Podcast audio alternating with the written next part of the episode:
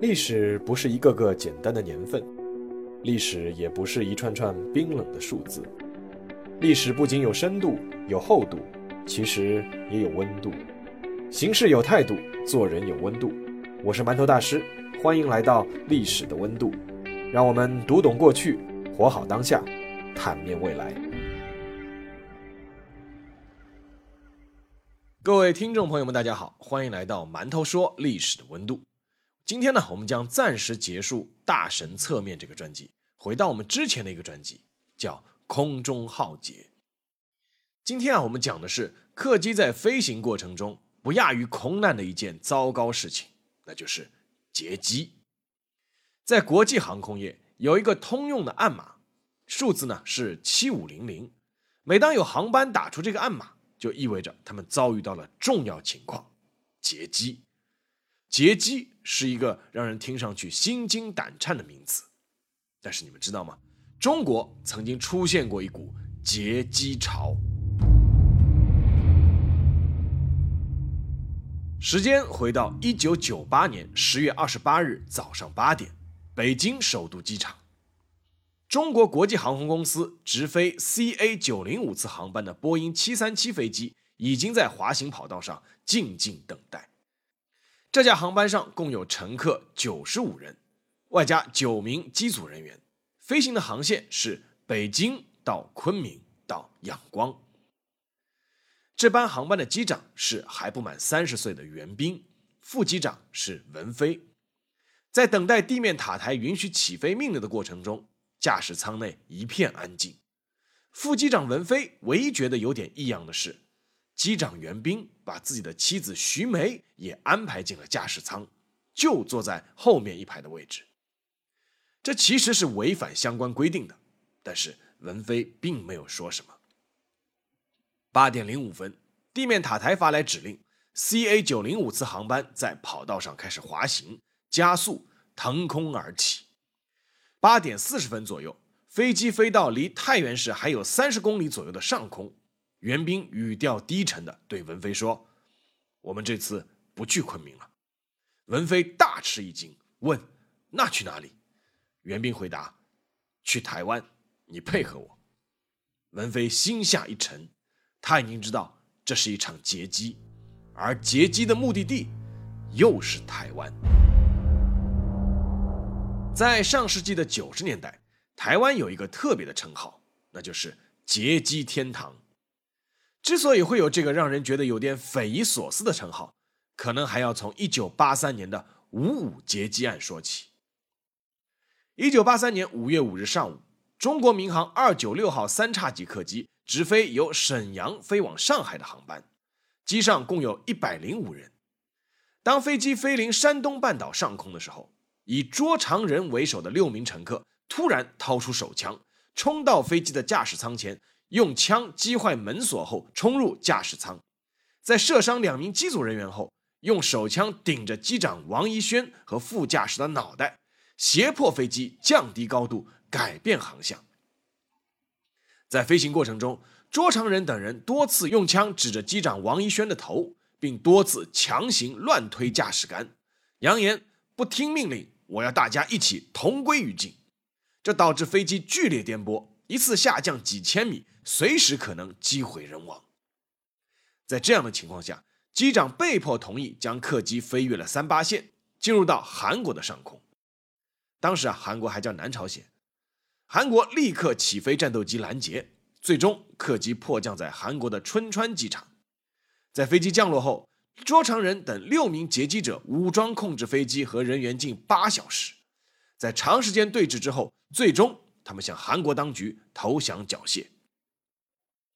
由于当时中华人民共和国并没有和韩国建交，所以这件事情处理起来颇为复杂。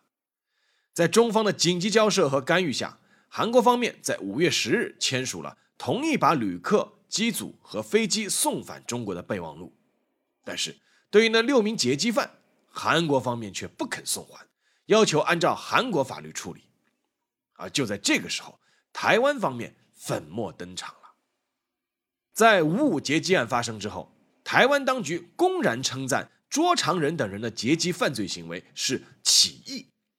他计划派遣一个由十八人组成的所谓律师代表团飞赴韩国，要把六名劫机罪犯带回台湾。韩国方面虽然最终顶住了各方面的压力，将这六名劫机犯判处了四至六年不等的刑期，但是仅仅就在一年多之后，韩国方面就宣布对卓长仁等六名罪犯停止服刑，驱逐出境。驱逐去哪里呢？当然不是让他们回中国大陆，而是去台湾地区。卓长仁等六名劫机犯在入境台湾后，受到了台湾当局的热烈欢迎，被称为是投奔自由的反共义士。这六名所谓的六义士，被每人奖励了二百五十万新台币的巨款，用于安家，而且还受到了蒋经国的亲自接见，并指示所谓的大陆灾包救济总会长和总统府秘书长安排他们的工作、生活以及学习，以使得六人在台湾一生。都要过得无忧无虑。用暴力劫机反而能得到如此的优待，这样的结局其实传递了一个让人担忧的信息。果然，以卓长仁劫机案为开始，当时的中国大陆开始频频爆发劫机事件，而目的地都是指向台湾地区。一九九三年，在中国民航史上是比较特殊的一年。在这一年，中国大陆民航一共发生劫机事件二十一起，被称为掀起了劫机潮。而在这二十一起劫机事件中，有十一起都被挫败了。但那成功的十起劫机事件，劫机的目的地无一例外都是一个地方，那就是台湾。一九九三年四月六日，南方航空 CZ 三幺五七次航班载旅客一百八十七人，由深圳飞往北京。河北省唐山市丰润县农民刘宝才和唐山市钢铁公司宾馆采购员黄树刚，将狩猎枪支和防爆钢珠伪装后带上飞机，在飞机进入江西南昌上空时实施劫机，并要求飞往台湾。最终，飞机当天上午十点被迫降落在台北桃园机场。一九九三年六月二十四日，厦门航空公司 MF 八五幺四次航班载旅客六十三人。由常州飞往厦门，江苏泰州人张文龙用塑料手枪和弹簧刀劫机飞往台湾，并刺伤了乘务长，结果飞机迫降到了台湾桃园机场。一九九三年八月十日，中国国际航空公司 CA 九七三次航班由北京经厦门飞往雅加达，载客一百三十七人，河北人施月坡携带装有硝酸和盐酸的密码箱混上飞机。劫持飞机，要求飞往台湾，最终飞机于中午十二点二十三分降落在台北桃园机场。一九九三年九月三日，四川航空公司三游五九二次航班由济南飞往广州，载客五十七人。杨明德、韩凤英夫妇携带年仅六岁的独子杨洋登机以后，夫妇两人在飞机起飞一小时后实施劫机，最终。飞机于下午三点三十五分降落在台北桃园机场。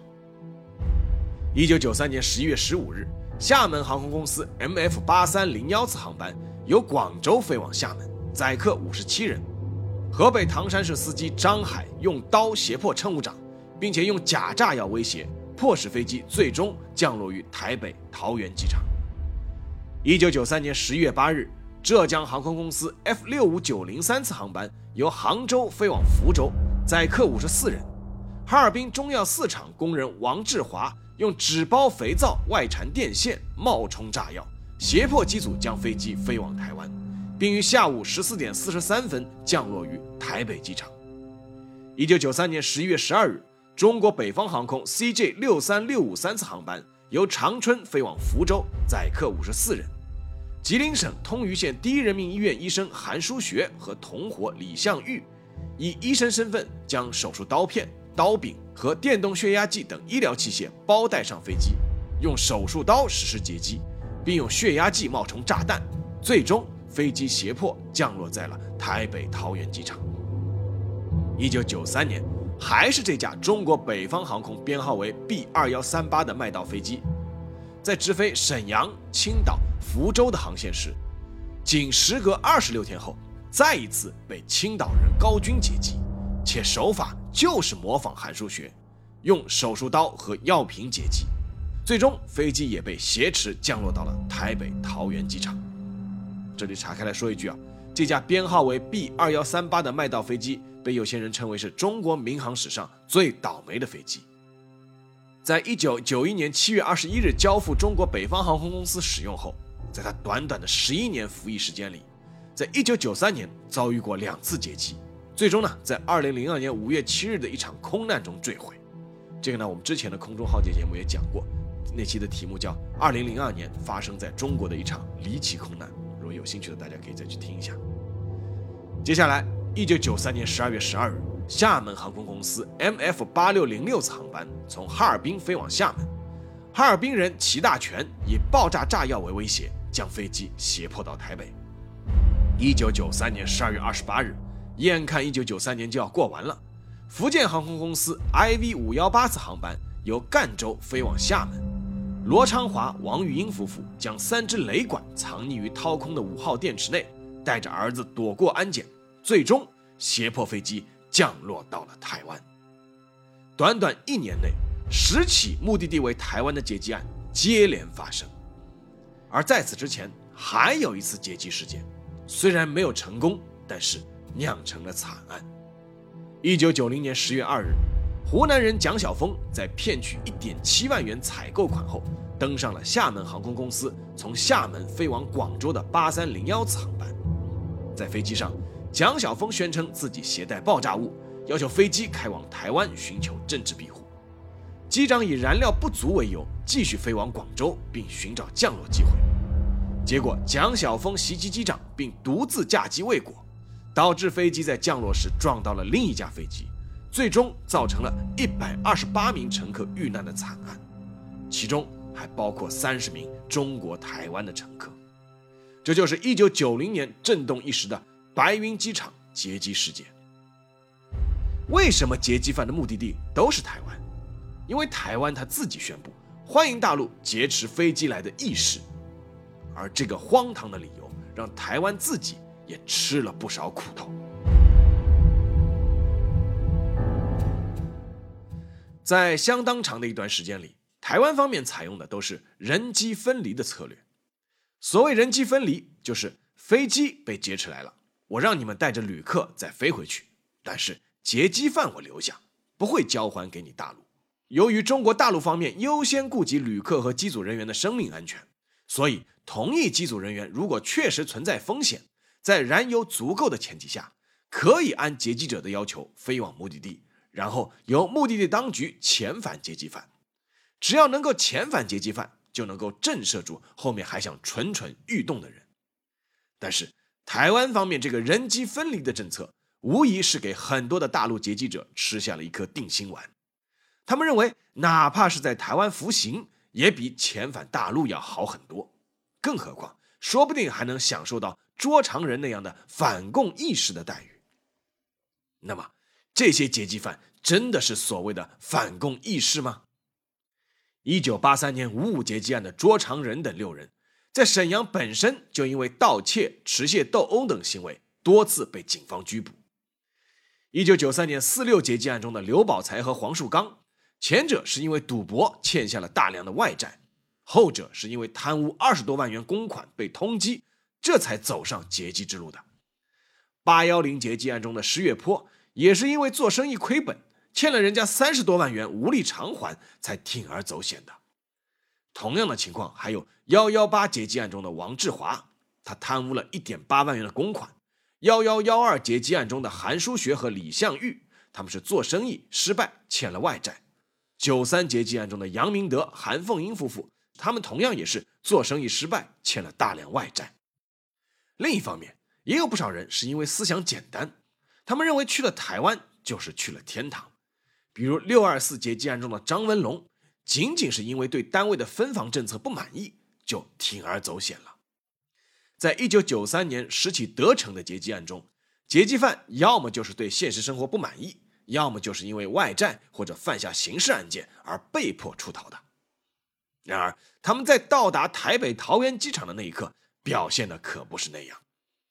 刘宝才和黄树刚一到台北桃园机场，就发表反共宣言，声称他们是不满大陆的贪污腐败才起义过来的，其实他们自己连买机票的钱都是贪污得来的。杨明德在接受台湾记者采访的时候谈到了自己的动机，不说他是因为欠外债来的，说自己是为了自由，没有想那么多。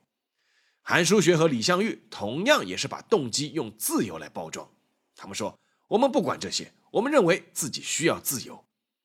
而张文龙根本没想到自己劫机到了台湾还会被拘捕。他在见到当时负责司法事务的马英九时，喊冤道：“我是来冒死投奔的，从来没想到会失去自由。”马英九听了以后回去一查，发现果然台湾还有一家叫“自由之声”的广播电台，不断在向大陆广播号召起义，欢迎投奔。结果台湾当局赶忙命令四家电台向大陆广播说：“我们不欢迎劫机犯。”而台湾的舆论也开始慢慢有了转变。台湾《中国时报》曾刊登了一名青年教师的投稿，标题就是“又是劫机，烦不烦呐？”而台湾的《自由时报》更是刊出了社论，里面说道：“不论何种理由的劫机行为都是不允许的，台湾当局对劫机行为应标明严正的反对立场，严惩劫机者，以洗刷劫机者天堂的名声。”尽管如此。台湾当局的人机分离政策依旧不变，以及对大陆劫机犯的重罚轻判，还是让“劫机天堂”这个称号继续保持了下去。一九九二年，一件标准的打脸事件触动了台湾当局。一九九一年八月六日，台北市国泰医院副院长王玉明之子王俊杰被人绑架，并被绑匪撕票。警方历经半年调查。确定绑匪的主谋正是一九八三年反共六义士中的两个人，卓长仁和江红军。原来卓长仁等六人在所谓的弃暗投明之后，确实受到了台湾方面的隆重接待，不仅被奖励了重金，还被安排了舒适的工作。卓长仁更是被安排到了大陆问题研究中心，主要作用就是到处去做反共报告，成为一个宣传窗口。但是。随着两岸关系的不断缓和，卓长仁的政治作用被渐渐的淡化，也慢慢失去了重用。另外一方面，他们挥霍无度，当初的奖金已经被花费殆尽。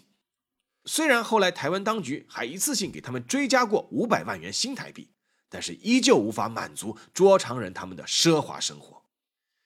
给卓长仁最后一击的是他投资的地下房产经营公司破产。欠下的外债超过了一千万元台币，卓长仁当年购下的别墅、豪车都被拍卖抵债，身无分文。走投无路的卓长仁决定再一次铤而走险，伙同江红军等人绑架了国泰医院副院长王玉明之子王俊杰，他们开价五千万元新台币。在绑架的过程中，因为堵塞住了口鼻，造成了王俊杰窒息而死。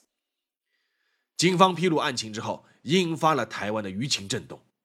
这哪里是什么冒死来投奔的反共义士啊？这明明就是恶贯满盈的劫机犯和罪犯。再加上卓长仁之前在中国大陆抛弃原配妻子、与情妇聘居等各种事迹，已经被不少台湾媒体捅破，所以台湾方面所谓的欢迎反共意识投奔政策，再次受到了巨大的质疑。一九九二年十二月二十八日。台北桃园地方法院判处卓长仁死刑，但是因为各种原因，死刑在相当长的一段时间里面并没有被执行。此后，在台湾舆论的巨大压力下，尤其是一九九三年的劫机潮之后，台湾当局关于大陆劫机犯的处理方式开始逐步动摇。一九九七年五月十四日，中国红十字组织依照金门协议，首次遣返了劫机来中国大陆的。台湾地区劫机犯刘善忠率先开启了两岸遣返劫机犯的序幕。两个月后，一九九七年七月十六日，台湾有关方面依据金门协议，将一九九三年劫机潮中的两名劫机犯黄树刚和韩凤英遣返大陆。一九九九年二月八日，台湾海基会与警方包租劫机犯专机，将一九九三年劫机潮中的王志华、杨明德。刘宝才、施月波等九名劫机犯从台北运往金门，准备于次日在金门办理遣返交接。这次的遣返发生了一个意外，在包机的飞行途中，杨明德、王志华等人再次劫机。杨明德用铁刀片威胁台湾海基会的副秘书长詹志宏，上演二次劫机。最终，他们被警员制服。但是因为这次事件，这次遣返被终止，杨明德等人被再次送回台湾服刑。不过，无论如何，台湾地区向大陆遣返劫机犯的大门已经打开了。现在该回到本文的开头，继续说一下1998年的那场劫机案了。副机长文飞最终同意了机长袁斌的要求，将飞机的操控权都交给了他。十月二十八日中午十一点十七分，被劫持的中国国际航空公司 CA 九零五次航班，在机长袁斌的操控下，安全降落在了台北桃园国际机场。中国大陆海协会紧急致函台湾海基会。请其转告台湾有关方面：第一，保证该机旅客、机组人员及飞机的安全；第二，由该机机组人员驾机于下午返回厦门，请台湾有关方面给予必要的协助；第三，尽快遣返劫机犯。台湾方面也立刻开始行动，将袁斌夫妇带出紧急侦讯，同时为被劫持的国航飞机进行安全检查和加油。晚上六点零三分，CA 九零五次航班在正驾驶文飞和副驾驶廖向龙的操控下起飞，于晚上七点十八分安全降落在厦门高崎国际机场。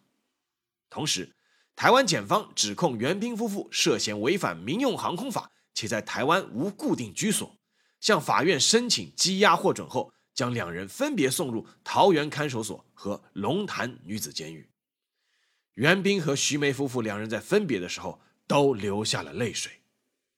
袁斌航校毕业，当时还不满三十岁，在国航任职五年，刚刚取得正驾驶的资格，是国航最年轻的机长之一，可谓前途无量。他的妻子徐梅才二十七岁，在北京某小学做老师。袁斌当时的工资收入加上各种津贴，已经接近两万元人民币，妻子的收入也不低。可谓是家庭幸福，而袁斌为何会选择劫机呢？据透露，还是和单位的分房有关。其实袁斌当时在北京朝阳区已经有了一套住房，而他还想再通过单位分房再拿一套。袁斌在被捕后向台湾当局表示，夫妇两人愿意接受台湾司法制裁，一起在台湾坐牢，并希望出狱以后在台湾服务，贡献个人技术专长。然而。他们实在是太天真了。就在被劫机的飞机降落后不久，台北县的所谓议员们赶到了机场，他们手持标语，上面写的是“两岸要和平，反对劫机”。十月二十八日下午五点三十分，台湾陆委会在中正机场的过境旅馆内举行了记者招待会，向中外记者报告了整个劫机事件的情况。陆委会的发言人表示。劫持飞机是一种国际性的犯罪行为，不管劫机者是什么身份，是以哪种方式劫持飞机的，我们都将依法严办。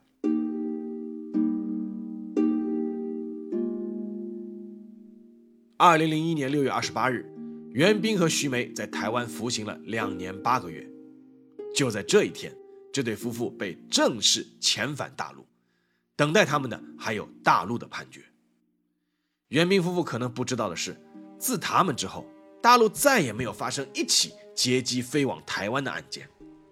三个月后，二零零一年八月二十九日，卓长仁被执行枪决。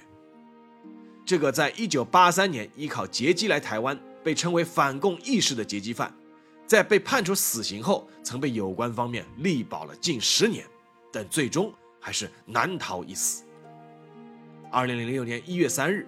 一九九三年劫机潮中的劫机犯张文龙刑满释放。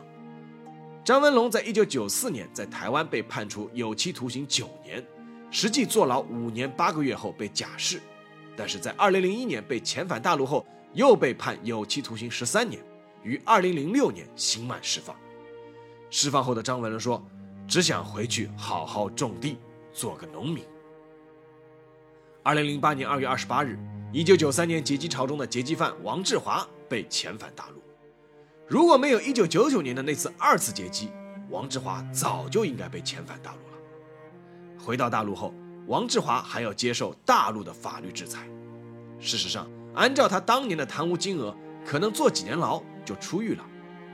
而王志华自己可能也不知道，他已经成了一个被贴上历史标签的人物。他成了中国大陆在台湾地区的最后一名劫机犯。